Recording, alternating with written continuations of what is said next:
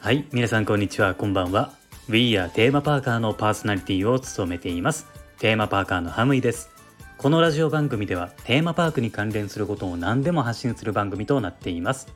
テーマパークが好きな方は番組のフォローもぜひお願いします。さて、えー、今回はですねあるお話なんですけれどもこれもねバックグラウンドストーリーになるのかな？まあとりあえずお話ししましょうか。えー、ユニバーサル・スタジオ・ジャパンのバックドラフトのアトラクションがあるサンフランシスコのエリアのところなんですけれどもここのエリアはですねザ・ドラゴンズ・パールっていう中華レストランがあるんですけれどもここの付近にある、えー、地面に注目していただきたいんですね。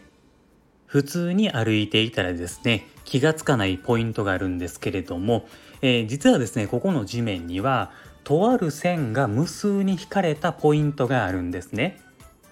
皆さんもですね歩いていて地面に何か線が書いてあるなっていうのは、まあ、何かしら感じていたのかもしれないですけれども、えー、実はですねこれは昔路面電車が走っていたんですね。もちろんですね、まあ、本物ではないんですよこれはそういう設定があったということです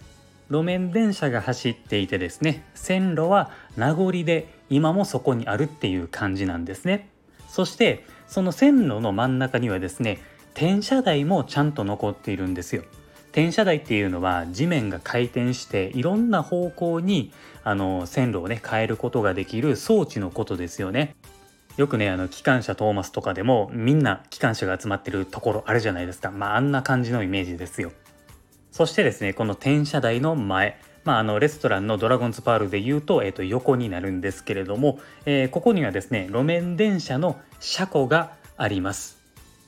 なんかね赤い屋根みたいなものまあそういう感じのものがあるんですけれどもこれがね、えー、と4つあって左から SFT A っていう風に書かれてるんですよ。そしてその4箇所にはシャッターが降りている状態になっていてここに路面電車が収納されているっていうことになっています。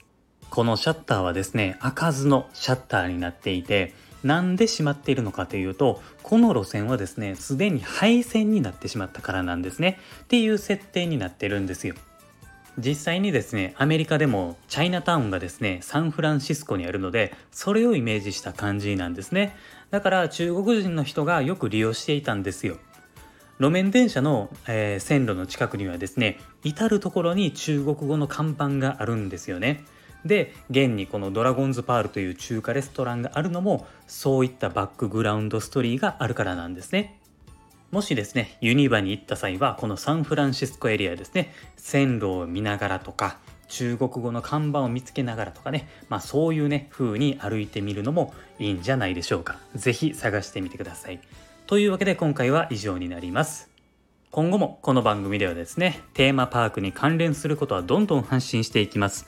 テーマパークが好きな人のことをですねテーマパーカーというふうに呼びます。僕はですね全国のテーマパーカーたちと楽しくつながりたいと思っていますのでもしよかったらフォローをしていただいて一緒にテーマパーカーっていう言葉を広めていきましょう。あと僕はですね Twitter もやっていますのでこちらをフォローしていただくとラジオの配信を聞き逃し防止にもなったりですね気軽にお話しすることもできますのでこちらもフォローをお願いします。概要欄のところに URL を貼っていますので是非遊びに来てください。では今回もありがとうございました。また次回の放送でお会いしましょう。Have a good day